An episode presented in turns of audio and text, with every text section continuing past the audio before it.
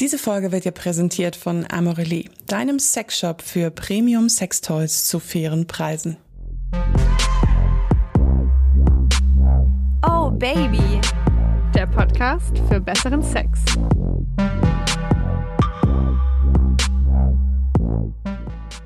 Hallo meine lieben Sexhäschen und willkommen zu Oh Baby, der Podcast für besseren Sex. Ich bin Josi und ich bin Leo und in dieser Folge geht es um sexuelle Unlust. Also kein Bock auf Sex zu haben, kein Bock zu vögeln, was das alles nach sich zieht, was das für Konflikte in einer langjährigen Beziehung geben kann und wie man da auch rauskommt. Und äh, dafür haben wir eine wunderbare Gästin eingeladen. Julia Hähnchen, ihres Zeichens Paar- und Sexualtherapeutin.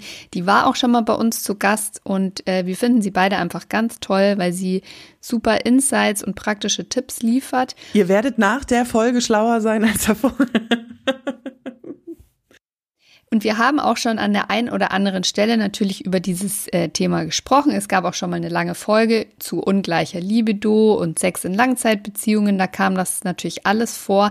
Aber jetzt gibt's das alles nochmal gebündelt und das ist so ein wichtiges Thema und ihr schreibt auch so viel dazu. Deshalb jetzt eine lange Folge. Und bevor wir da jetzt aber einsteigen, bin ich euch noch etwas schuldig.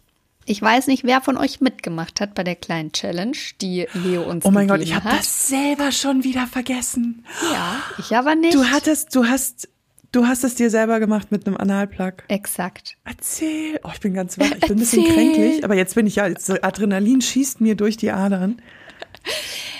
Wer wissen will, wovon wir sprechen, der muss noch mal in die lange Folge hören. Wie hieß sie denn? Um was ging's? Äh, hilf Double mir. Penetration. Double Penetration. Genau. Und da sind wir auf dieses Thema zu sprechen gekommen, wie das denn ist mit, also ja, zu masturbieren, wenn man einen Analplug im Hintern hatte, hatte ich noch nie. Ich habe es jetzt ausprobiert. Ähm, es war gut, aber jetzt auch nicht, dass ich sage, oh, das muss ich jetzt immer haben. Ach krass, okay. Also ich habe jetzt dieses, was du meintest, dass so das krasse Pulsieren, das man ja spürt, also wenn der Beckenboden und alles sich so zusammenzieht, dass das sich dann quasi auf den Hintern überträgt und damit pulsiert, das habe ich ganz, ganz leicht gespürt, aber war jetzt nicht der Vielleicht Riesenknall. bist du einfach kein, kein Analmädchen. Vielleicht ist ist das, das nach so. drei Jahren, also das wussten wir ja schon davor. Wir haben es versucht. Äh, wenn ihr Lust habt, könnt ihr euch den kompletten Backkatalog von uns anhören. Da, da sagt Josi das ungefähr in jeder zweiten Folge. Ähm, während ich Analverkehr ist jetzt auch nicht mein Hobby, sage ich mal so, aber doch durchaus mal hin und wieder habe. Ähm, Finde ich faszinierend. Und so unterschiedlich sind Leute. Und ich glaube, das ist auch eigentlich eine, boah, jetzt werde ich fast philosophisch eine wichtige Message von dem Podcast. Ja, jeder und ist, ist auch total in Ordnung. Aber ich bin trotzdem froh, dass ich es ausprobiert habe, denn Probieren geht über Studieren. Und ich bin ja auch ein ganz großer Fan davon, wenn man sich prinzipiell mit Sachen anfreunden kann. Man muss jetzt natürlich nicht alles machen, müssen eh nicht. Aber wenn man sich Sachen prinzipiell vorstellen kann, warum nicht einfach mal ausprobieren? Und dann kann man sagen, nö, mag ich oder ja, finde ich geil, integriere ich jetzt öfter. Ja, jetzt, äh, wie schlage ich jetzt diese Brücke zu sexueller Unlust? Hm. Weiß ich jetzt auch nicht. Wir, wissen, wir fangen jetzt einfach an, über sexuelle Unlust äh, zu reden. Ähm, Es ist auf jeden Fall ein Riesenthema. Ich äh, höre das bei mir im Freundeskreis. Da sind die meisten Menschen Ende 30, Anfang 40, meistens in Langzeitbeziehungen mit Kind. Da ist dieses Thema Dauerthema. Dass einer mehr will als der andere oder beide gar nicht mehr wollen. Und da ist das auch ganz normal, dass Leute, Paare Wochen, Monate lang sich gar nicht berühren. Kennst du das von dir aus deinem Leben? yes, das kenne ich. Und das, ja, das ist, ich finde, das ist, ja gut, das ist ein schwieriges Thema ist. Das zeigt allein schon, wie man da so, wie ich da schon drüber nachdenken muss und rumstammle und wie viele Leute auch geschrieben haben. Ich glaube, für mich ist immer der erste Schritt gewesen, und so habe ich das auch bisher dann immer gemacht, ähm, sich zu fragen, was, was ich, äh, wo, ob das Problem bei mir liegt, wo das herkommt und wie ich da vielleicht auch wieder rausgehe. Also ich bin, ich bin jemand, der Sachen erstmal bei mir sucht, bevor ich jetzt irgendwie Mm. rumkrakele und sag, du bist schuld, du bist schuld.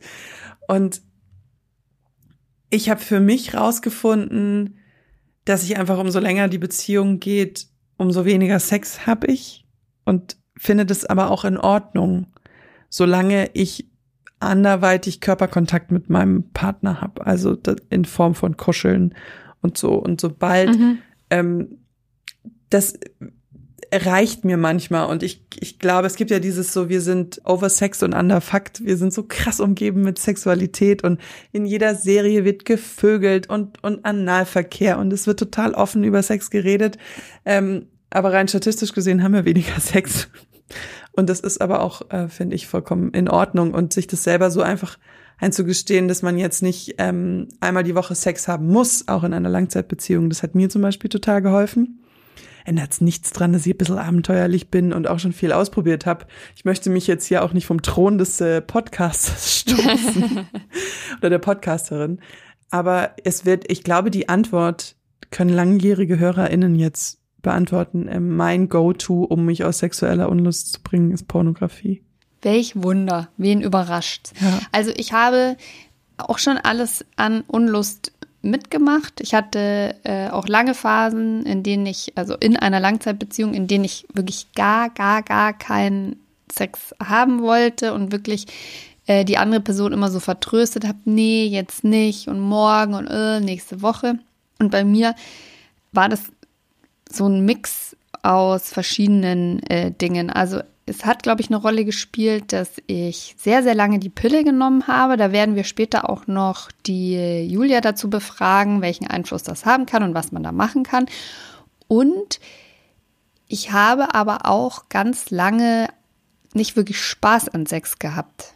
Also, wobei kein Spaß ist das falsche Wort. Also, das, dieses körperliche Miteinander, ich fand das schon geil und ich konnte dem schon auch was abgewinnen aber ich bin in den seltensten Fällen wirklich zum Orgasmus gekommen. Also wirklich vielleicht in fünf Prozent aller Fälle. Das ist sehr, sehr wenig, finde ich, für mich. Und deswegen war halt immer was, was ich nicht für mich tue, um mir was Gutes zu tun, sondern das war eigentlich immer was, was ich für den anderen gemacht habe, weil der ist ja immer auf seine Kosten gekommen, ich so gut wie nie. Also war das, okay, das mache ich halt für ihn. Und in dem Moment in der Beziehung, wo ich das Gefühl hatte, ja, aber der äh, macht ja gar nichts für mich. Ja, ich hatte zum Beispiel andere Bedürfnisse, irgendwie, äh, dass man als Paar viel unternimmt, dass ich in meinen so emotionalen Bedürfnissen ernst genommen werde. Ähm, das hat halt alles nicht stattgefunden und dann habe ich mir für mich irgendwann das ist so unterbewusst, glaube ich, gedacht, naja, gut, also du gehst ja gar nicht auf meine Bedürfnisse ein, äh, warum soll ich denn dann auf deine eingehen? Also das war so eine ungute Dynamik. Vielleicht sollten wir auch mal äh, eine Folge über toxische Beziehungen machen. Ähm, Wäre ich, wär ich dabei. Definitiv. Aber hast du dich, hast du dich in der Zeit, wenn wenn wenn es um deine Lust ging, hast du dich anderweitig befriedigt? Hast du dich selbst befriedigt und hast du dann da Lust im, gespürt? Mm, wenig ich finde, je länger man auch keinen Sex hat, desto, desto weniger Lust ha hatte ich dann auch. Also weißt du, es war jetzt nicht so, boah, ich hätte eigentlich Lust, aber ich unterdrücke das jetzt, sondern äh, je länger die Abstände werden, desto weniger ist auch so insgesamt das Bedürfnis danach aufgekommen. Und das merke ich auch im, im Gegenteil. Je mehr Sex ich habe, desto mehr Lust auf Sex habe ich auch. Und das ist kein äh, Henne-Ei-Problem. Ja, weil du mehr Lust hast, willst du auch mit Sex. Nee. In dem Moment, wo, das kennt man ja auch in so einer Verliebtheitsphase, äh, oder wenn es mal so richtig toll läuft in der Beziehung, wenn du dann Sex hast und dann hast du an dem Tag vielleicht nochmal Sex, dann das ist mehr in deinen Gedanken. Du denkst dann auch häufiger dran und dann am anderen Tag so, ah ja, wieder und ah ja, nochmal. Das schaukelt sich dann so hoch. Ich finde es manchmal krass, dass ich, ich glaube, bei mir ist diese, meine sexuelle Unlust nie zu einem Konflikt geworden, weil ich in diesen Phasen keine Partner hatte. Mhm. Weil, weil. Das ist natürlich dann praktisch. Ja, weil du hast, du hast ja eine, eine sehr lange Beziehung gehabt. Ähm, ich, du bist auch zehn Jahre älter als ich. Und ähm, ich habe zwei Beziehungen in meinem Leben gehabt. Die eine war relativ kurz und in der anderen stecke ich gerade und dazwischen waren sehr viele ähm, Jahre, wo ich entweder gar keinen Sex hatte, auch nicht gedatet habe oder halt Phasen, in denen ich mich extrem sexuell ausprobiert habe und ähm, diese diese Unlust, die dann irgendwie aufkommt in einer langjährigen Beziehung, wenn man irgendwie sich ständig sieht, zusammen wohnt, ähm, das habe ich nie so schlimm gehabt. Ich schließe es aber nicht aus, dass das nicht mir vielleicht auch passieren kann. Deswegen bin ich ganz froh, dass wir über solche Sachen reden, weil ich dann nämlich weiß, ähm, wie ich damit umgehe. Ich auch. Ich habe auch echt seitdem wir diesen Podcast machen und natürlich auch aus der Community wahnsinnig viele Geschichten und Kommentare bekommen. Ihr lasst uns ja immer teilhaben, auch an eurem Sexleben, was ich übrigens sehr zu schätzen weiß. Vielen Dank dafür. Ähm, habe ich auch angefangen, wirklich umzudenken und auch Sex anders zu sehen. Früher habe ich mir ganz oft gedacht, so, ja, ist halt jetzt auch nicht so wichtig. Ich habe das dann auch nicht verstanden, warum mein Partner da immer so drauf gedrängt hat. Ich dachte, ja, dann mach's dir halt selber. Aber ich habe jetzt inzwischen verstanden, dass Sex für viele Leute auch eben eine andere Bedeutung hat als nur mhm. Druck abbauen. Also dass manche Menschen, für die ist das auch so ein Zeichen dafür, dass sie gewollt und geliebt werden. Ob das jetzt so sein muss, ist jetzt dahingestellt, können wir vielleicht auch gleich mit Julia drüber reden. Aber ich finde das ganz interessant, dass also es gibt halt Partner, die hatte ich auch, die für die war das total wichtig, weil sie sich dadurch geliebt gefühlt haben. Und ich habe es denen aktiv einfach vorenthalten. Mhm. Ich meine, es gibt den Faktor, ich meine, jeder, jeder ist unterschiedlich, das, da sind wir ja voll d'accord. Es gibt einfach den Faktor, dass, dass Sex glücklich macht. Das, da gibt's lustige Studien zu. Und es ist einfach, ja, diese Nähe, diese Euphorie, dieses manchmal auch ein bisschen versaute, Sex kann ja auch lustig sein, erregend, ähm, aufregend, neu. Das bringt immer wieder auf eine andere Art und Weise Schwung rein. Das heißt natürlich nicht, dass man sich äh, nach zehn Jahren Beziehung so vögelt wie beim ersten Mal oder vielleicht beim dritten oder vierten Mal.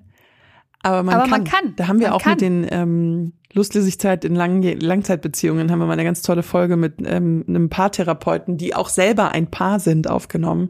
Äh, könnt ihr euch auch mal anhören. Aber ja, jetzt wollen wir euch natürlich auch ganz viel Handwerkszeug äh, in die Pfoten legen, via den Kopfhörern, via dieses Podcast. Das heißt, ich würde mal sagen, wollen wir mal unseren wunderbaren Gast begrüßen, die liebe Julia Hähnchen? Auf jeden Fall. Auf jeden Fall. Here she is.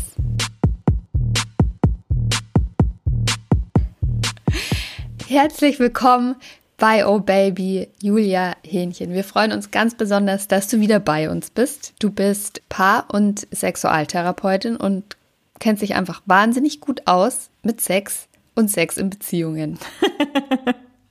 Ja, vielen lieben Dank äh, für das Intro. Ähm, ich hoffe, ich kann dem jetzt gerecht werden. Ähm, ja, vielen Dank für die Einladung. Ich freue mich sehr. Oh, da sind wir uns sicher. Da sind wir uns sicher. Wir, du warst ja schon mal bei uns in der Folge und ähm, Ja. wir kennen dich ja auch. Deswegen sind wir uns sehr sicher, dass du da die perfekte für bist. Du hast ja auch ein Buch zu dem Thema geschrieben. Also du brauchst du hier ja gar nicht. Das stimmt, das stimmt. Das habe ich gemacht. Ich könnte mir vorstellen, dass sehr viele Leute zu dir kommen mit dem Thema sexuelle Unlust. Weißt du, woher die kommt? Ja, ähm, tatsächlich ist es so, dass ich glaube, das Thema das Thema ist, was am meisten angefragt wird. Neben so Orgasmusthemen oder Beziehungsthemen ähm, ist es die Lustlosigkeit, was so den meisten Menschen irgendwie zu schaffen macht, sage ich jetzt mal in Beziehungen. Und woher das kommt, ist eine gute Frage, denn ich würde sagen, ein Thema für sexuelle Unlust ist schon mal die Langzeitbeziehung einfach, ja. Also ja, Great. das, äh, das ist einfach schon mal eine, eine Ursache dafür, dass, dass die Lust in einer Beziehung einfach nach einer Zeit lang auch ähm, schwinden kann. Genau, und dann gibt's natürlich noch so andere Ursachen, wie zum Beispiel, dass man unterschiedliche Bedürfnisse plötzlich hat, wie am Anfang von einer Beziehung oder dass Umstände auch außerhalb dazu geführt haben, dass es schwieriger wurde, intim zu sein, ja, wie beispielsweise Kinder oder auch, ja, ein Jobverlust kann auch dazu führen, ja. Also es können auch so äußere Faktoren sein. Das ist dann natürlich sehr individuell, aber ich würde sagen, das meiste ist, ist so Stress, ja, Stress im Außen, ähm, Kinder und ähm, und die Langzeitbeziehung an sich schon mal, ne, die Zeit, in die man, die man in einer Beziehung ist, genau. Aber ist es dann, weil man sich an dem anderen irgendwie satt gesehen hat oder weil das immer der gleiche Sex ist, auf den man dann keinen Bock hat in einer Langzeitbeziehung? Oder dass man sich denkt, ja gut, es ist ja eh mein Partner, meine Partnerin, ich muss den anderen jetzt nicht mehr groß um bezirzen, nicht mehr sexy für den sein, weil wir gehören ja eh zusammen. Ja, ja, da kommen so ein paar Sachen zusammen und ein paar Sachen, die du gerade gesagt hast, spielen da auf jeden Fall eine Rolle. Also beispielsweise kann man sich mal fragen, warum man am Anfang von einer Beziehung Sex hatte, ähm, bevor man vielleicht auch zusammengekommen ist oder in der Anfangsphase, wo man zusammengekommen ist. Und häufig hat man dann aus Gründen Sex, wie zum Beispiel zu sagen, ich möchte auch ähm, dem anderen nahe sein, ich möchte intim sein, ich möchte die Person vielleicht sogar an mich binden durch Sex, ja, ich möchte irgendwie auch zeigen, hey, ich bin auch eine sexuelle Frau beispielsweise, ja. Also da kommen ganz viele Bedürfnisse aufeinander, die in einer Langzeitbeziehung plötzlich keine Rolle mehr spielen, weil ich habe die Person dann ja schon an mich gebunden und der Aufwand für Sex, der wird einfach immer größer, ja, weil der Benefit davon, warum ich jetzt Sex habe, der ist nicht mehr so hoch, ja. Also es macht nicht mehr so viel Sinn, Sex zu haben einfach, ähm, weil man ist der Person ja schon sehr, sehr nah, man ist schon sehr intim und vielleicht sogar an manchen Stellen auch manchmal zu viel Bindung, ja. Die Badtür gehört zu. Die ja. Badtür genau. gehört zu. genau, ja. Und auch wenn Kinder zum Beispiel äh, eine Rolle spielen, kann es zum Beispiel auch sein, ne, dass man sagt, boah, ich äh, den ganzen Tag habe ich eigentlich schon jemand an mir dran kleben und ähm, ich bin schon so overtouched, sagt man da ja auch. Und das ist tatsächlich das, was Wahres dran, ja. Also ich bin eigentlich auf der emotionalen Ebene, aber auch auf der körperlichen Ebene schon total befriedigt bedient, vielleicht sogar overtouched eben. Und genau, und das kann man sich einfach mal fragen, okay, warum hatte ich denn am Anfang von einer Beziehung Sex und warum ist das vielleicht heute gar kein Bedürfnis mehr, was ich stillen muss? So, ne? Das könnte jetzt ein Grund sein, ja. Das ist interessant, dass du das auch mit dem Overtouch sagst, ähm, weil das bezieht sich ja meistens auf Frauen und Mütter, die den ganzen Tag mit ihren Kindern zusammen sind. Ist es denn so, dass du feststellst, dass tatsächlich Frauen mehr unter Unlust leiden und da gibt es auch Unterschiede zwischen Frau und Mann?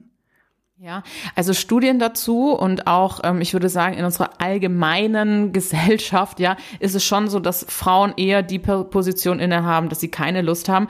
Aber ich merke, es wird immer mehr auch bei Männern, dass die keine Lust haben. Aber da gibt's wirklich noch einen riesen Unterschied, deswegen, weil das noch viel mehr tabuisiert ist nochmal, ne? Der Mann, der keine Lust hat. Ähm, bei mhm. mir in der Praxis kommen hauptsächlich oder fast nur Fälle an, wo die Frau keine Lust hat. Auf Instagram schreiben mir dann eher auch Frauen, dass ihr Partner keine Lust hat, aber dass der Partner nicht in eine Beratung möchte. Also das sind so die zwei Seiten, würde ich sagen. Aber laut Studien und auch laut dem, was, was ich so erlebe, sind es doch noch mehr Frauen. Ähm, aber ich würde sagen, das verändert sich gerade so ein bisschen, ja. Und kann man auch sagen, dass die Gründe, warum man keine Lust hat, bei Frauen und Männern auch unterschiedliche sind. Kann man sagen, ja, könnte man. Ähm, bei Männern ist es häufiger dann so ein Thema aus ähm, so gesellschaftlichen Faktoren heraus wie Männlichkeit und Druck, ja, also man macht sich extrem viel Druck, man muss da irgendwie den Mann stehen, also da kommen ja diese ganzen Ideen schon zusammen und auch Depressionen sind da ein Riesenthema, wo einfach viel, viel Männer auch davon betroffen sind. Vor allen Dingen auch, wenn man verschiedene Generationen sich anschaut, das ist interessant, ne, dass viele Männer einfach von Depressionen auch betroffen betroffen sind von Burnouts.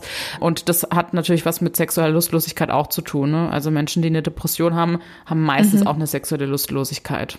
Genau. Wenn man jetzt sagt, ja, okay, wir äh, sind uns auf anderer Ebene sehr nah und sind vielleicht intim über Gespräche und gar nicht über den körperlichen Kontakt wieso soll ich denn dann überhaupt noch Sex haben? Ja, gute Frage, genau. Und ähm, das ist nämlich eine gute Frage, die sich viele auch bei mir in der Beratung dann stellen, weil ich frage dann immer zurück, wie müsste denn Sex sein, damit du wieder Lust drauf hättest? Ne? Und natürlich ist trotzdem auch die Frage, möchtest du überhaupt Sex haben? Möchtest du überhaupt Lust auf Sex haben? Und ähm, viele Frauen, die zu mir zum Beispiel in die Beratung kommen, die stellen sich diese Fragen auch und fragen sich sogar, ob sie vielleicht asexuell sind, weil sie ja gar kein Interesse mehr haben am Sex. Ja, also das ist ganz, ganz häufig, dass Frauen hier sitzen und sagen, ich glaube, ich bin asexuell. Ja. Können wir dann nach so zwei Minuten schon wieder revidieren? Ja, ist meistens nicht der Fall. Ja. ähm, aber diese Vorstellung, die ist halt sehr tief verankert, weil sie denken, mit ihnen stimmt was nicht. Ne? Also ich habe keine Lust mehr auf Sex. Na gut, dann habe ich halt wahrscheinlich einfach jetzt da eine Störung oder sowas, ja. Ähm, und haben das Gefühl, da stimmt was nicht. Wobei natürlich auch ganz klar man sagen muss, dass ähm, Asexualität erstmal auch ganz normal ist. Ja, Menschen, die keine Lust auf Sex haben, ist vollkommen in Ordnung. Ja, genau. Aber es ist halt interessant, dass dass dann eine Lösung sein könnte für sie. Äh, vor, aus Angst ja auch so ein bisschen. Ne? Was, was stimmt mit mir nicht? Und warum ist es bei mir so? Spielt auch eine Rolle, dass quasi, wie formuliere ich das jetzt gut, dass ähm, der Aufwand nicht im Verhältnis zum Gewinn steht. Also, dass für viele. ja, ja, ich weiß, was du meinst. Aber jetzt mal ganz ohne Witz. Also, wenn man jetzt sich zum Beispiel auch anguckt, es gibt ja äh, den Orgasmus-Gap, der ja auch besagt, dass ganz, ganz viele Frauen bei heteronormativem Geschlechtsverkehr bei reiner Penetration nicht zum Orgasmus kommen, das aber, glaube ich, immer noch die Standardform des Sex ist, also den viele praktizieren. Wenn ich mir dann überlege, okay, ich habe keinen Bock, ich habe jetzt einen anstrengenden Tag gehabt, jetzt muss ich mich selber motivieren, um in die Lust zu kommen, dann auch halt Sex haben, dafür, dass ich dann wahrscheinlich noch nicht mal komme. Ja. Und das ist total wichtig, was du sagst, weil genauso ist es bei ganz vielen. Ne? Der Aufwand ist also einfach kannst du auch groß. wirklich sagen, dass Entschuldigung, wenn ich dich noch mal kurz unterbreche, kannst du wirklich sagen, dass diese, dass das bei dir in der in der Praxis, wenn deine wenn deine KundInnen oder äh, PatientInnen da sind, dass das wirklich dann oft auch eine Antwort ist auf die Lustlosigkeit tatsächlich? Nein, das ist keine Antwort, aber da kommen wir dann halt hin mit der Zeit, ne? Ähm, weil wir wir schauen dann natürlich, okay, warum hast du denn keine Lust? Und dann kommen eben so Sachen wie, ja, ich habe halt einen ganzen Tag einen Stress gehabt, dann komme ich heim, dann muss ich noch aufräumen, dann muss man die Küche noch machen, dann die Wäsche noch, dann eventuell noch Kinder versorgen und dann äh, habe ich einfach keinen Bock mehr auf Sex, weil das ist dann nur anstrengend. Das sind nur unangenehme Gefühle, die ich damit verbinde. Ne, dann dauert es vielleicht voll ewig, dann, ach, keine Ahnung, dann ist es kalt zu Hause, dann, ah, ne, dann ja, passt irgendwie der Raum nicht ich und so. Ich, fühl. ich habe Hunger, ich habe Genau, noch nichts das- gegessen, ist auch ja, immer so ein Thema. ja. Und dann kommt heute Abend halt irgendwie auch noch die Staffel ne, ne, ne, im Fernsehen, das Staffelfinale. Boah, das ist halt einfach besser dann, ja. Zum Bachelor. Beispiel, genau, ja. Und, ähm, und das sind halt schon Geil. so ganz nachvollziehbare Gründe einfach zu sagen, boah, also der Aufwand für Sex ist mir gerade einfach zu groß, weil der Benefit, den ich davon habe, der ist zu klein, ja. Und dann gucke ich halt lieber Bachelor, ja. Das zählt, das zählt dann so in diese, in dieses Thema äußere Faktoren. Was, was beeinflusst meine Lustlosigkeit? Was gibt's denn da noch? Außer jetzt Stress und irgendwie Kinder. Ja, Was sind also noch so Dinge, wo man mal so ein Fazit ziehen kann, als wenn man sich jetzt betroffen fühlt und sagt, scheiße, ich will was ändern und dann einfach so mal in so die Findung geht. Woher kann das kommen? Was gibt's da für Faktoren? Also es ist natürlich sehr unterschiedlich, aber Stress ist schon so ein großer, großes Überthema, würde ich sagen, von dem man so ein bisschen sich wegangeln kann und gucken kann, was, was ist denn alles Stress im Leben, was dazu führt, dass ich sage, oh, ähm, das ist ein, einfach nur ein Aufwand, der sich gar nicht lohnt für mich. Ne? Ähm, also wir, wir, wir orientieren uns ja immer ganz schnell danach, ist es etwas, was mir etwas bringt, das, was ich jetzt gleich tue oder nicht. Und wenn ich in meinem Kopf zu der Entscheidung komme, das bringt mir jetzt gerade gar nichts, dann ist die Frage ja schon berechtigt, warum soll ich es dann machen? Ne, also wenn ich da einfach nichts davon habe und wie du gerade schon gemeint hast, so ne, mit dem Orgasmus auch, wenn ich halt keinen Orgasmus dann auch noch davon habe, was nicht heißt, dass Orgasmus das Ziel von Sex sein muss, aber wenn halt alles irgendwie nicht so sich so gut anfühlt, dann ähm, keine Ahnung, wird vielleicht auch noch der Druck aufgebaut, ja kommst du jetzt endlich mal, ja und dann klappt es mit dem Orgasmus aber nicht, oh frustrierend für beide, ja, dann ist es so im Fokus noch und so, dann ähm, kann man schon ganz ganz ehrlich die Frage stellen, okay, für was soll ich das machen? Ich glaube auch, also dass diese Vorstellung nach einem langen Tag, wo dann mit viel Arbeit, wo dann vielleicht auch noch die Kinder so ein bisschen gestresst haben. Mei, Die Abend sind echt an allem schuld. Ich habe keine Kinder und ich bin auch manchmal ganz doll gestresst.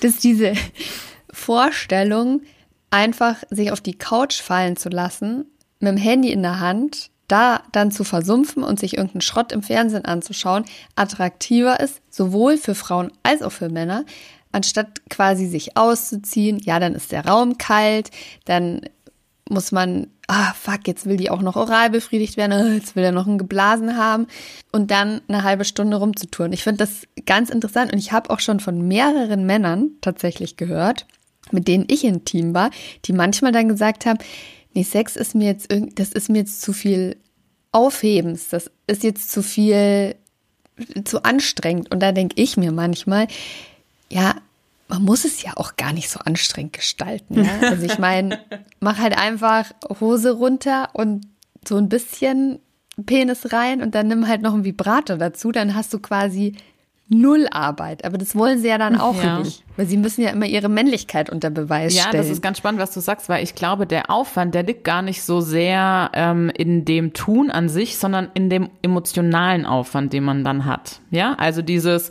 da reinfühlen in die andere Person, in sich selber reinfühlen, weil beim Sex geht es ja, wie ich in dem Buch auch so schön schreibe, es geht ums Fühlen, es geht ums Erleben, es geht ums Wahrnehmen und das ist natürlich auch etwas, was, äh, also jetzt angenommen als Beispiel, ich gucke in mein Handy rein und scroll irgendwie durch Instagram, das ist natürlich nicht so emotional anstrengend, wie wenn ich jetzt ähm, mich wirklich mit einer anderen Person und mir selber beschäftigen muss oder tue, ja. Man, man braucht ja, finde ich, vor allem in einer Langzeitunterbeziehung, ist es ja nicht mehr so, dass man die andere Person anguckt und das Gefühl hat, ha, sondern da muss man ja so ein bisschen den Kopf ein bisschen mehr an, dann erinnert man ich weiß sich. gar nicht, wovon du redest. Ja, wir sind ja beide in Langzeitbeziehungen. Dann erinnert man sich an alten Sex, der gut war oder an Porno, den man ganz geil fand. Man muss da ja richtig aktiv. Ich habe mal gesagt, Mhm. früher konnte ich bei einem laufenden Fernseher Sex haben. Das kann ich nicht mehr. Das lenkt mich zu doll ab. Wisst ihr, was ich meine? Ja, ja, genau. Und das ist eigentlich das, was du gerade schon beschreibst, ne, dass das halt ein anderer Aufwand ist, wie halt eben jetzt durchs Internet zu scrollen, weil das halt einfach, was auch Emotionalität anbetrifft, was Gedanken anbetrifft, also man muss dann wirklich etwas tun, ne? Nicht nur körperlich, sondern man muss auch wirklich investieren. Und ich glaube, da ist dann häufig eher so dieses, das Anstrengende, das Erschöpfte. Jetzt auch noch, nachdem ich so einen ganzen Tag mich mit Menschen unterhalten habe, mit Menschen in Kontakt war, ne? also auch durch unser Social Media. Wir sind ja am Tag mit so vielen Menschen im Kontakt eigentlich. Und auch das, ja, und dann zu sagen, abends, boah, und jetzt möchte ich eigentlich ehrlich gesagt nur meine Ruhe haben, ja. Ähm, genau, das könnte schon oder ist auch ein wichtiger Faktor in diesem Szenario. Du hast ja jetzt auch gerade dein, dein äh, Buch erwähnt. Das wollen wir hier auch gar nicht unterschlagen. Das ist nämlich quasi druckfrisch, gerade auf dem Markt. Das heißt Kopf aus, Lust an. Und da geht es um Unlust und wie man die überwindet. Und jetzt haben wir ja so ein bisschen etabliert, okay, ähm, wo kann diese Unlust herkommen? Und jetzt habe ich jetzt von mir aus für mich festgestellt, okay, wir haben irgendwie gar keinen Sex mehr, ich habe nicht so richtig Bock, er hat nicht so richtig Bock.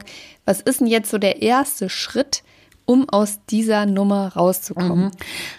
Und wie kann dein Buch da Ja, helfen? also der erste Schritt ist wirklich erstmal so anzuerkennen, dass es Ursache gibt und wahrscheinlich auch eine Lösung dafür. Ja, also dass man erstmal auch die Haltung einnehmen darf. Okay, das ist jetzt so, aber wir können da jetzt was dran ändern. Ich glaube, das ist schon mal ganz, ganz wichtig, um sich da wieder so ein bisschen en zu entspannen, weil ich erlebe es dann so, dass dass ganz viele Paare Frauen super gestresst sind deswegen und das macht die Sache ja leider nicht besser, ne, der Stress. Ja, also ich glaube, das ist so das erste und dann, dass man sich bewusst macht, dass ich mir wirklich mal selber anschaue, was ist denn wirklich die Ursache für meine Unlust, weil die ist ja trotzdem individuell.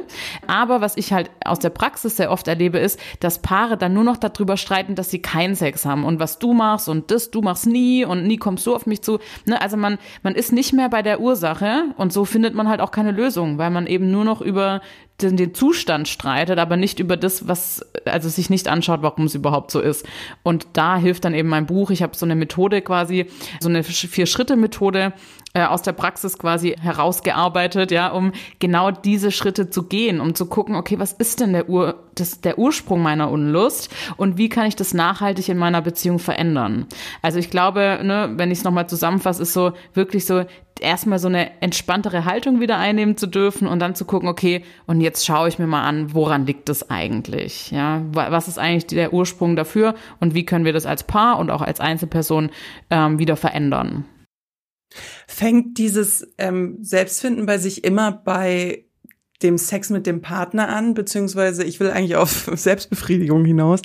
Ist der erste Schritt manchmal auch Selbstbefriedigung, dass man sich selber mal überlegt, befriedige ich mich selbst? Was, was mag ich eigentlich? Also das ist auf jeden Fall ein Teil. Das ist ein, auch ein wichtiger Teil dieser Reise, diese, dieser auch mit meiner Methode, dass wir ähm, wirklich auch schauen, okay, welche Berührungen finde ich gut und so weiter und so fort. Ich mache jetzt die Erfahrung, dass viele Frauen auch bei mir in der Beratung, also es gibt natürlich auch Frauen mit Orgasmusthemen, ja, aber viele wissen trotzdem für sich selber eigentlich, wie sie sich schnell befriedigen können innerhalb von zwei Minuten. Aber irgendwie geht ja dieses Wissen auf dem Weg zum partnerschaftlichen Sex irgendwie scheinbar verloren, ja. Also irgendwie können wir das dann nicht oh yes. kommunizieren, ja. Also und da geht's eher so ein bisschen darum, rauszufinden, okay, wie kann ich mit meinem Partner entspannt auch darüber sprechen, zu sagen, hey, guck mal, ähm, so und so finde ich es gut, berührt zu werden und dass das erstmal unangenehm ist, das ist ja vollkommen in Ordnung, ja. Aber das, das ist so eher so ein Punkt und dann auch mal sich selber zu fragen, okay, beim Solo-Sex, was kann ich denn machen, um jetzt länger Spaß daran zu haben und nicht nur zwei Minuten, ja? Und zu sagen, okay, wie könnte denn Solo-Sex auch sein, damit ich das mehr genieße für mich? Was könnte mein Benefit als Frau von Sex sein? Ne, also auch als Mann natürlich. Männer erleben das auch, glaube ich, häufig so, dass sie schnell Solo-Sex haben. Aber da wirklich auch nochmal zu gucken, okay, was kann ich denn noch dazu mir geben, um ähm, so einen vollen ähm, Moment zu haben, wo ich sagen kann, okay, das tut mir jetzt echt gut. Und natürlich darf es auch der Quickie zwischendrin sein, aber es darf eben auch mal ein bisschen länger sein, wie nur zwei Minuten. Ne? Also das sind so Dinge, die dann auch wichtig sind auf dieser Reise, für sich selber das rauszufinden. Genau. Kann denn, glaubst du, jeder seine Unlust überwinden? Wenn wir mal Fälle, in denen zum Beispiel Medikamente oder schwere Depressionen ein Grund sind für die Unlust, da geht es vielleicht nicht so ohne weiteres, aber kann jeder so eine Unlust überwinden? Oder gibt es auch hoffnungslose Fälle. nee, ich würde sagen, es kann tatsächlich jeder, aber es sind halt so ein paar Faktoren wichtig dafür. Ne? Also zum einen ähm, habe ich wirklich Interesse auch daran, das zu tun. Ja, das ist ein ganz, ganz wichtiger Faktor. Möchte ich das auch verändern?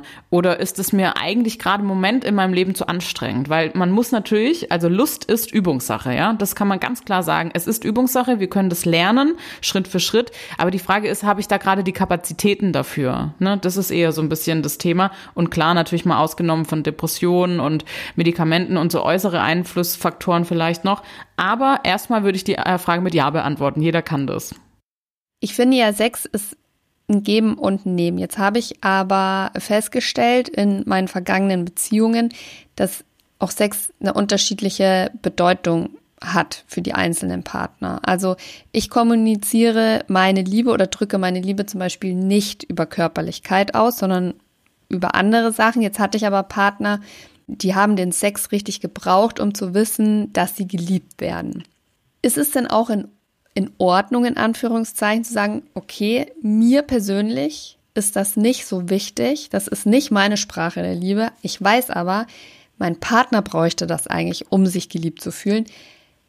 Kann ich ihm zuliebe auch einfach versuchen, in die Lust wiederzukommen? Also was man für den anderen macht. Ich würde sagen, ja. Also ich glaube, man muss es sich ganz individuell anschauen, unter welchen Voraussetzungen. Ne?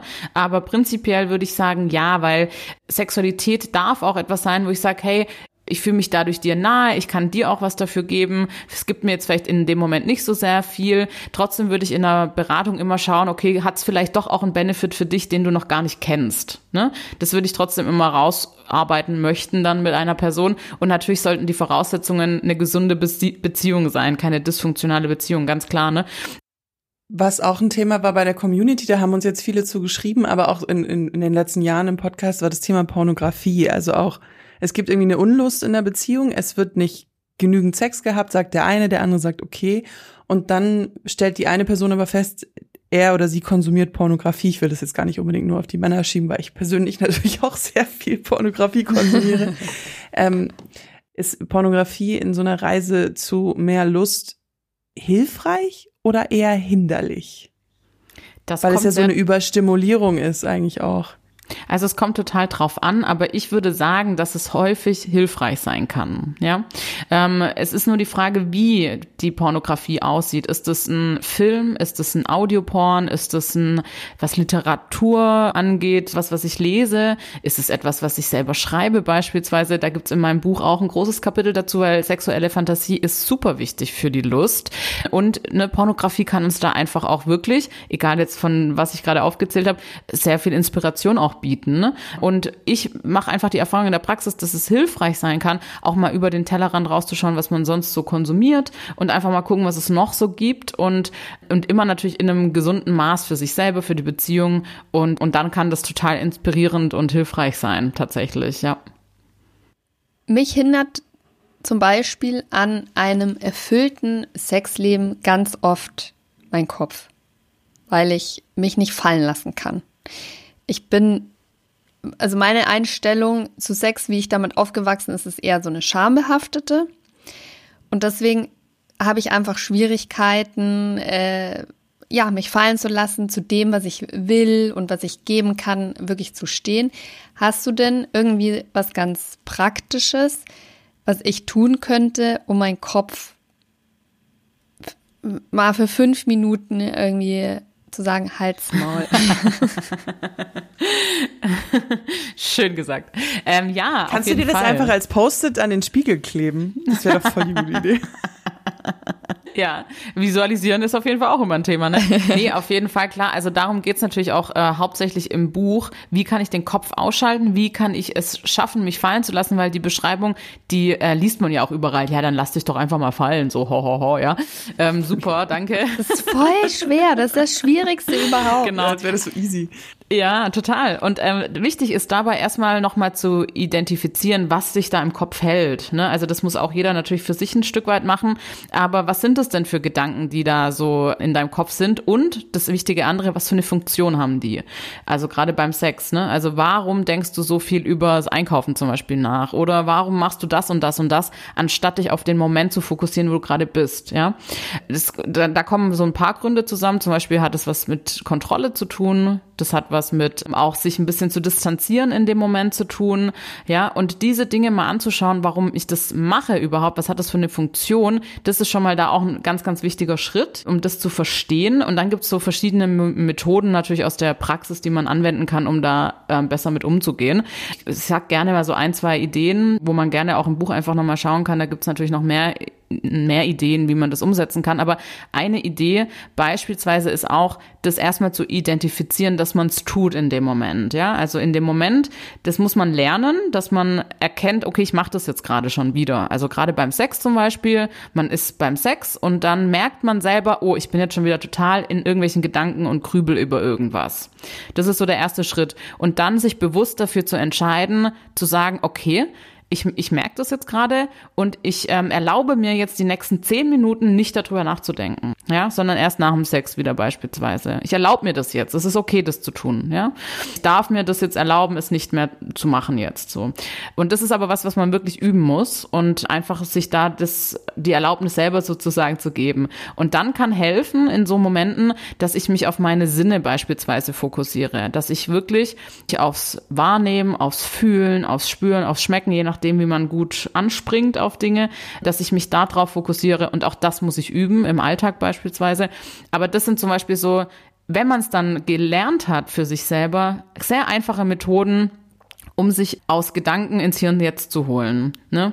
Also diese Methoden gibt's auch in anderen Bereichen von der Psychologie. Bei einer Panikattacke oder sowas sind auch solche Momente, wo ich sage, okay, wie schaffe ich es denn von, von so Gedankenkarussellen jetzt wieder ins Hier und Jetzt zu kommen? Ja, und das sind eben solche Sachen, zum Beispiel, dass man sich auf die Atmung konzentriert oder so. Ja, genau. Das sind jetzt so ganz einfache Skills, sage ich jetzt mal, die man sich antrainieren kann.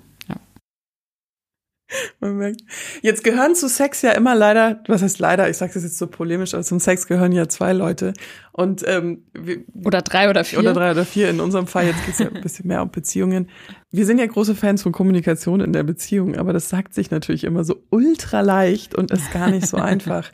Ähm, es ist ja nicht immer der erste Schritt zu seinem Partner zu sagen, ich möchte jetzt bitte in die Therapie gehen und der guckt wie Kai aus der Kiste und denkt sich, was ist denn hier los? Ähm, wie kann man das denn kommunizieren, dass man auch leidet unter sexueller Unlust, weil es muss ja auch wirklich leidend sein für die Person. Ähm, wie kann man das ansprechen? Also ich finde nochmal ganz wichtig, da auch zu sagen, also man kann auch alleine in eine Sexualberatung kommen erstmal, wenn man irgendwie das Gefühl hat, der Partner möchte zum Beispiel auch nicht oder man weiß eben genau gar nicht, wie man das jetzt so startet oder so.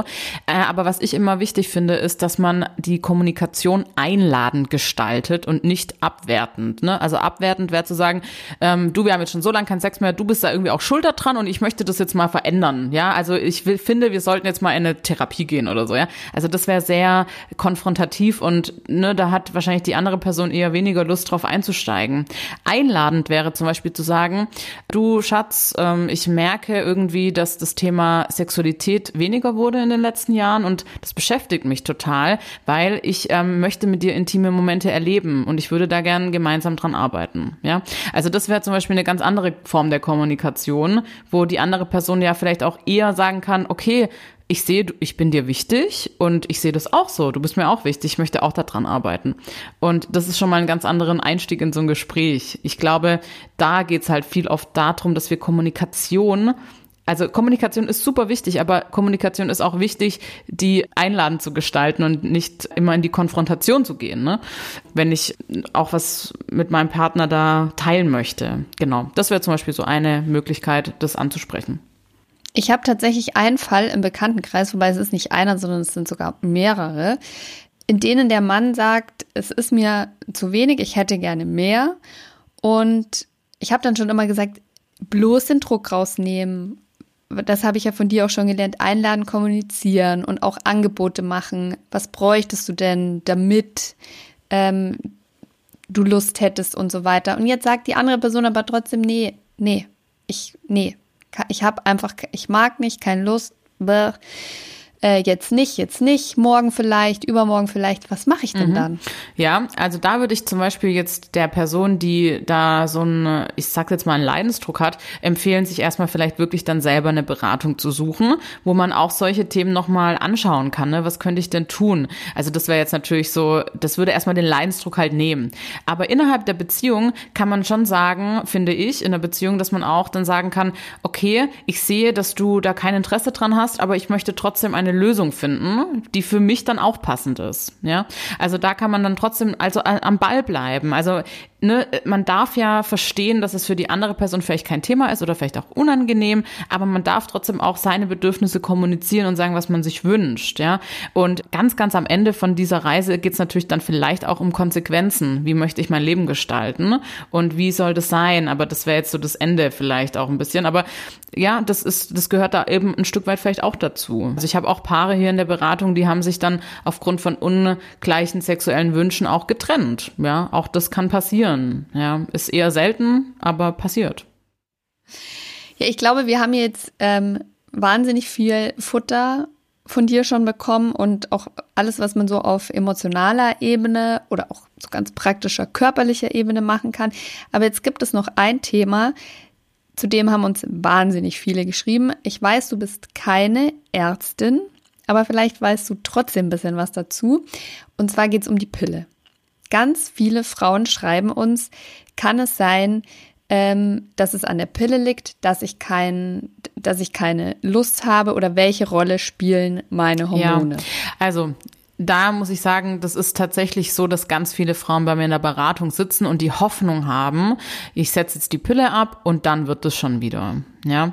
Und ähm, es, und da muss man manchmal ein bisschen so den Zahn ziehen. Das klingt jetzt so blöd, aber unsere Hormone haben natürlich einen Einfluss auf unsere Libido. Ganz klar, ja. Das ist so. Aber die Antibabypille ist auch nicht so, dass wenn ich das jetzt weglasse, dass es dann plötzlich funktioniert. Ja, ich habe Beratungen hier, äh, äh, Frauen in der Beratung, bei denen hat die, das Weglassen der Antibabypille etwas bewirkt und die äh, haben danach sich viel, viel besser gefühlt. Aber es ist eben nicht bei jeder Frau so, weil auch da natürlich ein Medikament auf jeden Körper auch anders wirkt. Ja, das muss man einfach ganz klar sagen. Ähm, und dann spielen einfach viele andere Themen noch eine Rolle. Also Hormon Inbalance kann immer zu Unlust führen. Also zum Beispiel auch die Schilddrüse ist da was, was man mal checken lassen kann. Hashimoto beispielsweise haben ganz viele Frauen, auch Männer, ähm, was zu einer Unlust führen kann. Bei der Endokrinologie kann man das zum Beispiel testen lassen. Also es macht schon Sinn, die Hormone anzugucken, aber es ist auch nicht so, dass die Hormone so das, also ne, dass das alles ist und dann plötzlich ist die Lust wieder da. Man muss dann meistens schon trotzdem nochmal schauen, okay, was führt denn vielleicht noch zur Lustlosigkeit und so weiter und so fort. Aber ich verstehe natürlich, dass das viele Frauen sich erhoffen, ja. Ähm, aber leider ist es nicht immer so, weil man kann auch zum Beispiel sagen, ne, für manche Frauen ist auch so, die haben vielleicht eine große, große Angst, schwanger zu werden, dass die Antibabypille lustfördernd, ja. Also man muss das immer individuell anschauen einfach und ähm, man kann das so leider nicht sagen. Also wie gesagt, aus der Praxis kann ich sagen, dass es zwar vereinzelt Fälle gibt, aber die sind wirklich Es sind sehr vereinzelte Fälle, bei denen äh, tatsächlich das Weglassen der Antibabypille zu mehr Lust geführt hat. Also nur das, ja, sondern es war dann eben häufig eher eine Kombination aus verschiedenen anderen Bereichen noch, ja, genau. Das finde ich ganz interessant, auch dass du das sagst. Voll. Ich hatte ähm, in einer vergangenen Partnerschaft, als es dann auch um das Thema Kinder ging, nach sehr, sehr, sehr vielen Jahren die Pille abgesetzt. Tatsächlich hatte das keinen Einfluss bei mir auf meine Lust.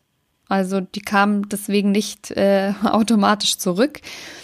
Und dann, jetzt viele Jahre später, habe ich die Pille erneut abgesetzt. Und ich weiß nicht, ob es an dem Partnerwechsel liegt, ob ich einfach älter bin und mein Körper eh ein bisschen anders funktioniert. Also mein Hormonhaushalt ein anderer ist. Ähm, aber auf einmal hatte das Weglassen der Pille einen krassen Effekt, nämlich, dass ich wirklich meine Luststimmungsschwankungen im Zyklus krass merke. Also in dem Moment, äh, die erste Phase nach der Periode, da könnte ich jeden Tag fünfmal. Und dann, je näher ich dann auf die Tage zusteuere, desto mehr flacht Ja, das ab. und das ist jetzt auch nochmal ein ganz wichtiger Hinweis, den du hier sagst, weil also unter Einnahme der Pille hat man ja keinen Eisprung, ja, man hat auch keinen Zyklus. Das kann natürlich schon dazu führen und da muss man auch sagen, also es gibt da unterschiedliche Studien dazu. Manche sagen, naja, das pendelt sich eigentlich ganz schnell wieder ein nach einem Monat. Ich weiß jetzt aber auch von anderen Berichterstattungen, dass Frauen auch manchmal ein, zwei Jahre brauchen, bis sich der Zyklus wieder normalisiert hat. Ähm, genau, also das ist etwas, wo ich einfach auch noch mal einen Blick drauf werfen möchte, weil das Körperwissen, das Körpergefühl, das ist etwas, das muss ich natürlich auch nach Absetzen der Pille auch wieder lernen. Ne? Also ich muss ähm, lernen, wieder in so ein Gefühl für meinen Körper zu kommen, das wahrzunehmen. Also ich empfehle da immer auch wirklich den Zyklus zu tracken, um einfach mal so ein Gefühl dafür zu bekommen, wie ist mein Zyklus überhaupt. Und ähm, ich sage zu meinen Klienten immer, sie sollen sich unbedingt auch notieren, wann sie Lust haben innerhalb von einem Zyklus. Der kann ja ganz unterschiedlich sein von der Länge her. Und dass sie sich das notieren sollen, wann sie am meisten Lust verspüren. Weil dann sind wir nämlich auch ganz schnell da dabei zu sagen, ach so, okay, es ist vielleicht doch nicht das Thema, ich habe nie Lust, sondern es ist vielleicht ein anderes Problem. Ja, ich sage oft, es ist nicht unbedingt ein Lustproblem, sondern ein Kommunikationsproblem beispielsweise in der Beziehung. Ja, Das finde ich voll, voll interessant. Das will ich noch kurz sagen, weil ich habe zum Beispiel aufgehört, meinen Zyklus zu tracken. Und zwar, da bist du jetzt die Expertin, aber ich habe für mich festgestellt, dass ich gerne die Verantwortung abgebe und dann, wenn ich so den Zyklus zu krass getrackt habe, dann immer so gesagt, ja, ich habe keine Lust auf Sex, weil das ist hier, steht hier halt jetzt so drin und ähm, das ist ja mein Zyklus und das war ja sonst immer anders und ich habe irgendwie gemerkt, dass ich diese dieses Tracken und diese Abläufe, die haben mir nicht gut getan. Ich, ich, mir, mir ist es besser, wenn ich das nicht immer auf einem Papier oder in einer App sehe, sondern einfach weiß, wann ich meine Tage bekomme und das Leben dazwischen so ein bisschen entspannter angehe. Gibt's auch. War für mich eine super Entscheidung nach ein paar Jahren. Nee, auf jeden Fall. Also das ist, das zeigt jetzt wieder, wie individuell das einfach ist, ne? Also dass jeder Mensch für sich einfach da schauen muss, was für einen selber funktioniert. Und ne, und deswegen die, die Antibabypille, das kann einen Einfluss haben, es kann aber auch sein, das hat keinen Einfluss. Es hat meistens einen Einfluss auf den Eisprung an sich, aber es gibt eben auch Frauen, die sagen, okay, ich nehme seit, ich habe noch nie eine Verhütungsmittel genommen, aber ich spüre meinen Eisprung gar nicht oder ich weiß gar nicht, wann der ist. Ne? Also dann geht's halt vielleicht auch viel darum, erstmal den Körper wahrzunehmen, den kennenzulernen und so. Und genau, ja. Gibt es denn noch irgendwas, was du total wichtig findest für das Thema, das wir gar nicht angesprochen haben? Ähm, nö, ich glaube nicht. Ich glaube, es wurde eigentlich alles so umrissen, ne? Nö, also. Yay! Das höre ich immer am liebsten. Ich habe nämlich auch das Gefühl, dass wir, ähm, ich weiß nicht, wie es euch geht, liebe Hörer, Hörerinnen, jetzt verdammt viel Futter von dir bekommen haben. Vielen, vielen Dank dafür. Und wie gesagt, wer mehr will, und das wollen wir ja eigentlich alle immer, der kann äh, mal dein Insta auschecken. Lustfaktor, da findet man dich. Und Oder natürlich das Buch kaufen. Check das Buch aus. Kopf aus, Lust an. Sag mal ganz kurz, in welchem Verlag das ja, erscheint. Ähm, beim MVG Verlag München, genau. Kann ich euch wärmstens empfehlen. Und dann bleibt uns eigentlich nur noch zu sagen, vielen Dank, dass du bei uns mal wieder in der Sendung warst. Es ist immer eine Freude. Vielen lieben Dank für die Einladung. Ich habe mich sehr gefreut und ähm, genau, ja, viel Spaß.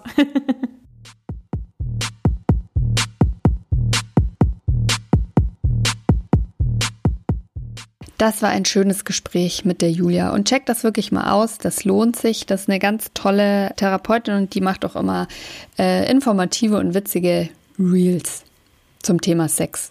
und Partnerschaft.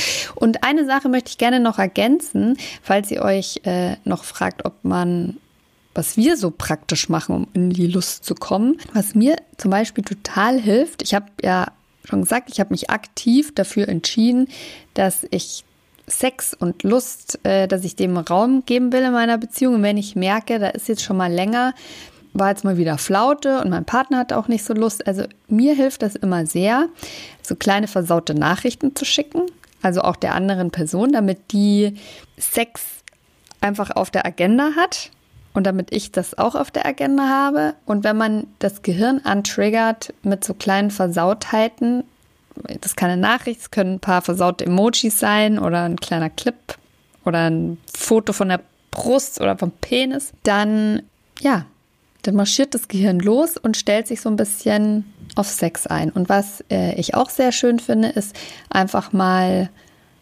vielleicht nicht sich Porno zu gucken, aber an so eine Sexfantasie zu denken.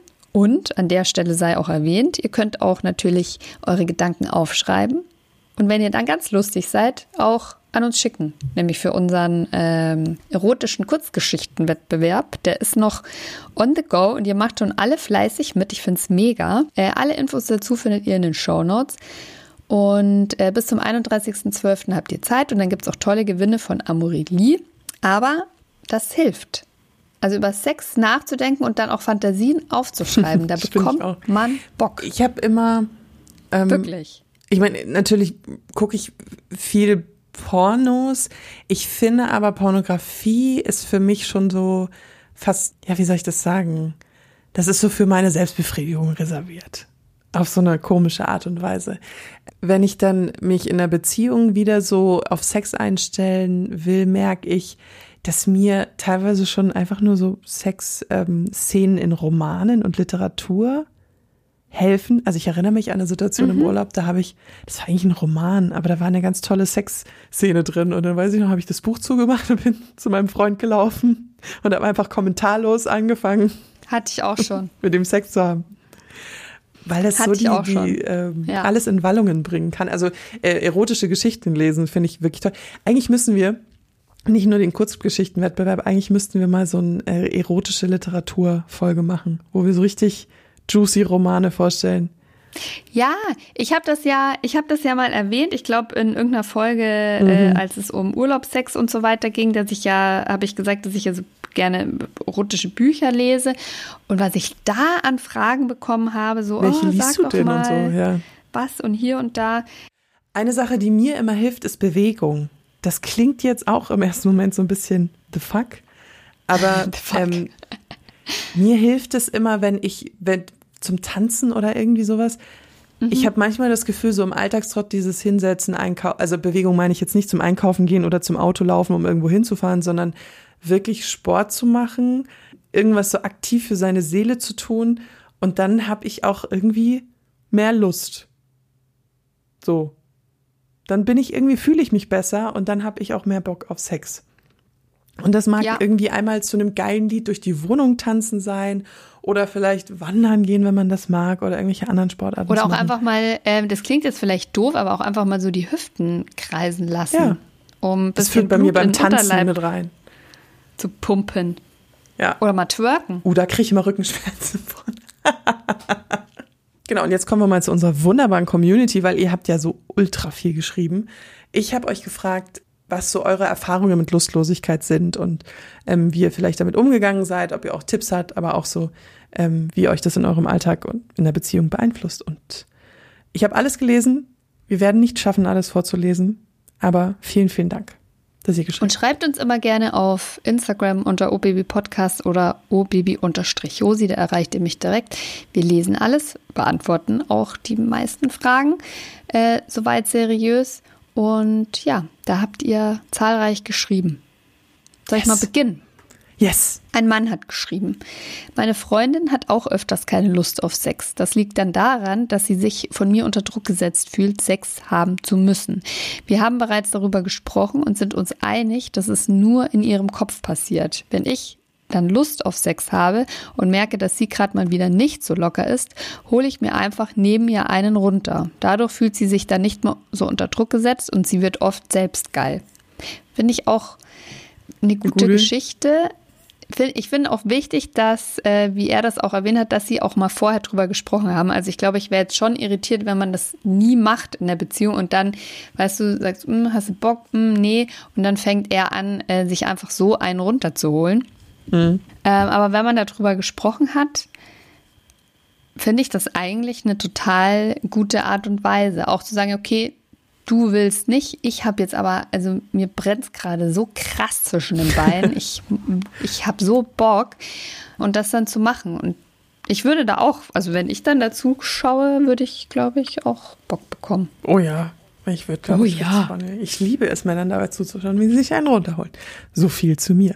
Ein Mann hat geschrieben, sexuelle Lustlosigkeit kann viele interne und externe Gründe haben, zum Beispiel Stress mit der Arbeit und Kindern, Langeweile und fehlende Aufmerksamkeit. Dagegen hilft es sich wieder neu, den Werten der Beziehung bewusst zu werden, diese in den Mittelpunkt zu stellen und neue Impulse einzubringen.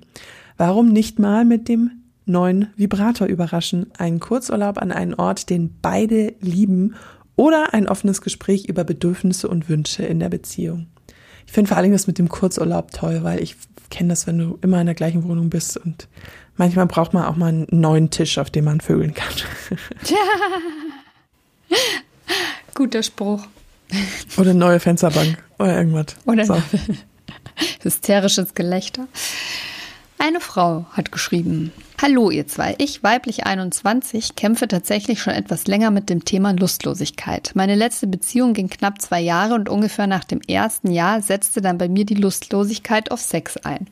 Ich bin mir zu 100% sicher, dass dies nicht an meinem Partner lag, denn der war eins zu eins mein Typ Mann.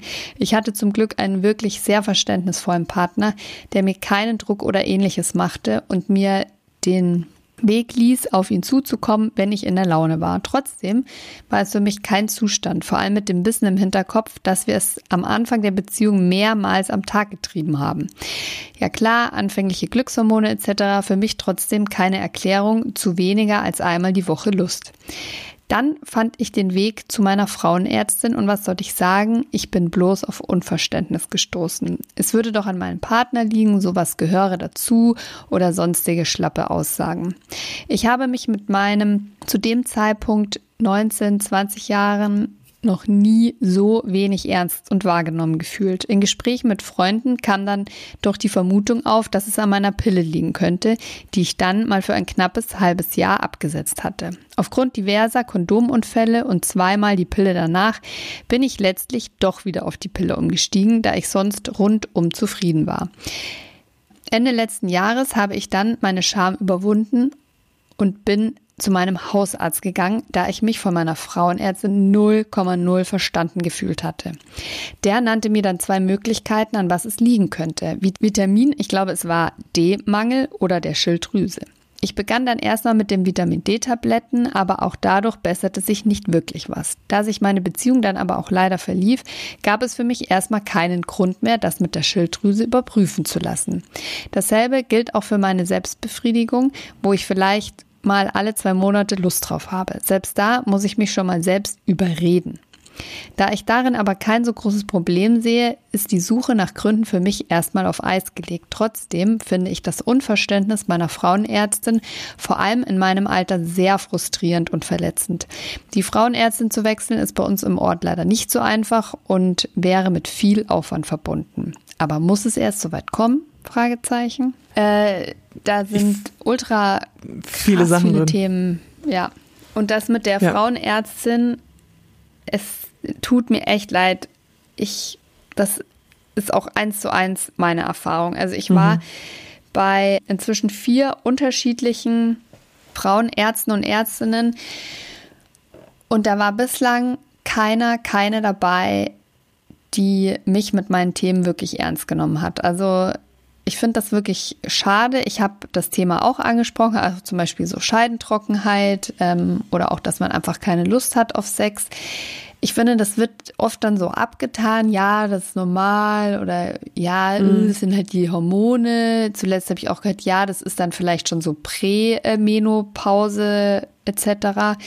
Und ja, das können ja auch alles Gründe dafür sein, aber ich fände mal so ein, dass man sich mal mehr als eine Minute Zeit nimmt um mit den Patienten zu sprechen, fände ich schon gut. Und dass man vielleicht auch mal den einen oder anderen äh, Bluttest anbietet, weil es gibt einfache Möglichkeiten, die Schilddrüse zu über äh, und, und den Hormonhaushalt zu überprüfen. Also das ist jetzt auch kein Hexenwerk. Ja, ich würde ich würd immer raten, neue Frauenärztin oder einen Frauenarzt zu suchen. Ich weiß, es ist natürlich mit viel Aufwand. Sie schreibt ja auch, es ist mit viel Aufwand verbunden. Ich meine, ich finde es schon mega krass cool von ihr, dass sie sich getraut hat, zum, zum Hausarzt auch zu gehen. Ich meine, das ist auch Überwindung, mhm. äh, weil es ja dann auch nicht der Facharzt in die Richtung ist oder die Fachärztin. Ähm, man kann sein, seine Frauenärztin und Arzt wechseln. Es ist, natürlich muss man vielleicht mit dem Bus fahren oder irgendwo mit dem Auto hin, aber ich finde, man muss es versuchen und ich, und ich muss aber auch leider sagen, obwohl ich jetzt auch die Frauenärztin gewechselt habe und mit meiner zufriedener bin als mit dem davor, habe ich auch das Gefühl, dass wenn es einfach um so ein bisschen Themen gehen, die jetzt nicht unbedingt mit Krebs, äh, ja. keine Ahnung, äh, Pilzinfektion äh, oder einem Verhütungsmittel zu tun haben, dass dann man wirklich so ein bisschen über diese Brille, wenn, während sie dann so alle so mitschreiben an ihrem Schreibtisch, nicht so ganz ernst genommen wird. Aber aber ich hoffe, dass vielleicht aus dem Interview mit Julia, äh, dass da vielleicht ein bisschen was für dich drin war, liebe Hörerin. Ja, du bist jung. Es wird besser. Es wird, es wird wir sind, wir sind älter als du. Es wird, Sex wird zu einer sehr hohen Wahrscheinlichkeit besser. Finde ich. Kann man versprechen. Ein Mann hat geschrieben. Uh, sehr interessantes Thema. Meistens ist es in, Meistens ist es in meinen Beziehungen so, dass meine Partnerin keine oder weniger Lust hat. Ich bin eher mehr, nennen wir es mal, sexuell geladen. Also habe mehr Lust. Aber auch ich hatte mal eine Phase von zwei Monaten, in denen ich wenig Lust hatte. Die konnte ich aber gut auf meine Ernährung zurückführen. In der Zeit war ich auf Diät und habe deutlich im Kaloriendefizit gelebt. Wenn ich mehr esse und dann auch mehr Sport treibe, Gym oder Ballsport, steigt meine Lust enorm. Ja, Gut, das dürfte auf den höheren Testosteronspiegel zurückzuführen sein. Jedoch habe ich die Zeit, in der ich weniger Lust hatte, sehr genossen, denn es ist verdammt anstrengend, dauerhorny zu sein. Also, kleine Randnotiz.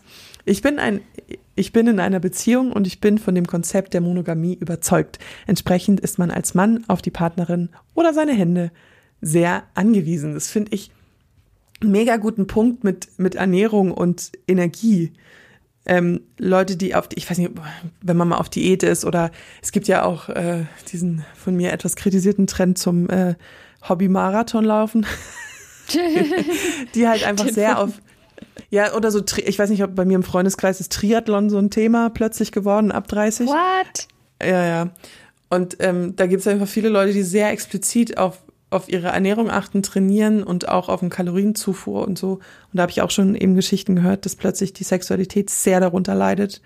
Ähm, weil man den Körper halt sehr erschöpft mit viel Sport. Eine Frau hat geschrieben, sexuelle Lustlosigkeit kenne ich von zwei Dingen. Zum einen die Psyche, zum anderen die Pille. Durch die Pille hatte ich extreme Lustlosigkeit, was mir währenddessen gar nicht so bewusst war. Erst nach dem Absetzen merkte ich den unaufhaltsamen Drang, den ich ständig und überall könnte. Die Psyche ist etwas schwieriger. In akuten Phasen depressiver Verstimmungen sitze ich das einfach aus.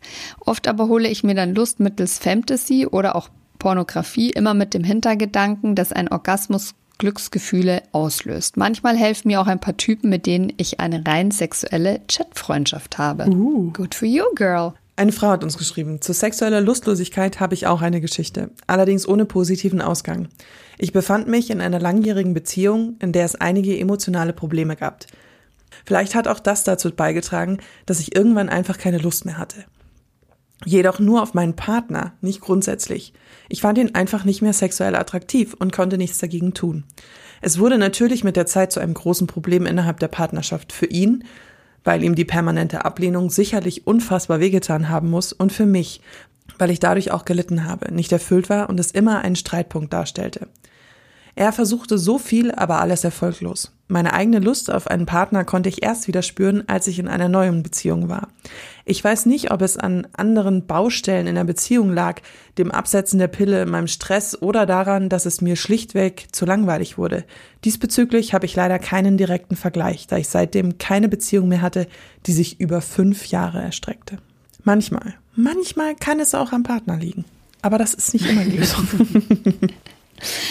Eine Frau hat geschrieben, ich habe mich allgemein nochmal neu mit der Thematik Sexualität beschäftigt, habe viele Podcasts gehört, unter anderem euren entdeckt, Bücher von Sexualtherapeuten gelesen, auch ein Online-Seminar Tantric Woman gemacht, sehr viel neu, alleine rumexperimentiert und meine eigene Sexualität nochmal mit 32 neu erkundet. Seitdem ich meinen Zyklus tracke und ich weiß, zu welcher Zeit die sexuelle Lust laut Theorie stärker ist, merke ich das so krass. Immer in den ein bis zwei Wochen vor meinem Eisprung macht mich jede Werbetafel mit einem heißen Typen, generell jeder irgendwie ein bisschen attraktiven Mann an und ich kriege heiße Gedanken. Das merke ich aber erst, seit ich so bewusst darauf achte. PS, ich nehme keine Hormone, alles Natur. Ich finde das total toll, dass sie für sich, ich weiß jetzt gar nicht, das klang jetzt so, als wäre sie jetzt nicht in einer Partnerschaft, als sie das angegangen hat, das Thema, dass sie so für sich beschlossen hat, ähm, die eigene Sexualität nochmal neu zu entdecken. Und das ist auch, was ich, ähm, was ich auch so unterschreiben würde. Man muss sich schon auch aktiv dafür entscheiden. Also ähm, in einer, weiß ich nicht, zehnjährigen Beziehung zu stecken und sich dann immer nur zu wundern, warum der Sex nicht geil ist und äh, warum alles blöd ist, von alleine wird es halt nicht besser. Also es muss eine aktive Entscheidung sein und auch der Wille da sein, zu sagen, ähm, ich, ich will das angehen, ich will, dass sich da was tut. Und vielleicht muss man auch einfach darauf vertrauen, dass in dem Moment, wo man das Thema anpackt, die Benefits werden kommen. Vielleicht nicht jetzt gleich sofort, das ist ein Prozess, aber ich denke, dass ein erfülltes Sexleben wirklich eine, die Beziehung wirklich bereichern kann. Ich finde, das ist so eine self-fulfilling prophecy, wenn man bei sich selber anfängt, ähm, sich besser fühlt, weil man mehr Wissen hat, weil man auch merkt, wo man vielleicht selber Fehler macht und dann strahlt man das ja auch aus, dass man sich besser fühlt. Dann hat der andere vielleicht mhm. auch, denkt sich, oh mein Gott, meine Freundin nach zehn Jahren, meine Frau, sie strahlt, ich kann ja gar nicht mehr an mich halten. Und dann kommt das auch und so dieses, sich hinzusetzen und zu sagen, verführ mich. Das ist ähm, ein bisschen falsch. Wir haben eine vollgepackte Folge für euch hier. Aber sowas von. So ich verliere gerade schon meine Stimme, weil mich so eine richtig schöne Erkältung gerade niederschreckt. niederstreckt. Aber da war ja jetzt wirklich wahnsinnig viel äh, drin. Und wir hoffen, dass ihr da ganz viel für euch mitnehmen könnt und dass euch das auf die eine oder andere Art und Weise weiterhilft. Ich kann nur sagen, bleibt dran, gebt nicht auf, wenn euch das Thema wichtig ist und es lohnt sich. Es lohnt sich wirklich. Sonst würden wir auch diesen Podcast übrigens gar nicht machen. Und auch das kann helfen, Podcasts hören, die eine oder andere Idee davon vielleicht mal einfach auszuprobieren. Schadet ja nicht. Und äh, jetzt hoffen wir, dass ja, ihr uns weiter die Treue haltet, uns folgt auf Instagram, obibi Podcast oder obibi-josi, dass ihr uns natürlich auch abonniert auf YouTube, dieser Spotify, Apple Podcasts, überall, wo ihr eure ähm, Hörspiele und Podcasts hört. Lasst uns auch gerne Kommentare und Bewertungen da. Konstruktive Kritik nehmen wir auch immer gerne an.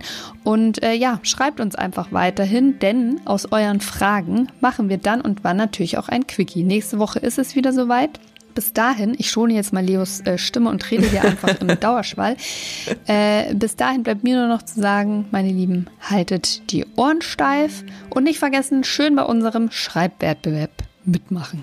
Da könnt ihr auf Instagram, ich, ich kratze jetzt meine letzte Kraft zusammen, da könnt ihr auf Instagram äh, alles dazu lesen, die ganzen äh, Eckdaten. Wir schick, schreiben, es steht auch alles in den Shownotes. Bis nächste Woche. Tschüssikowski.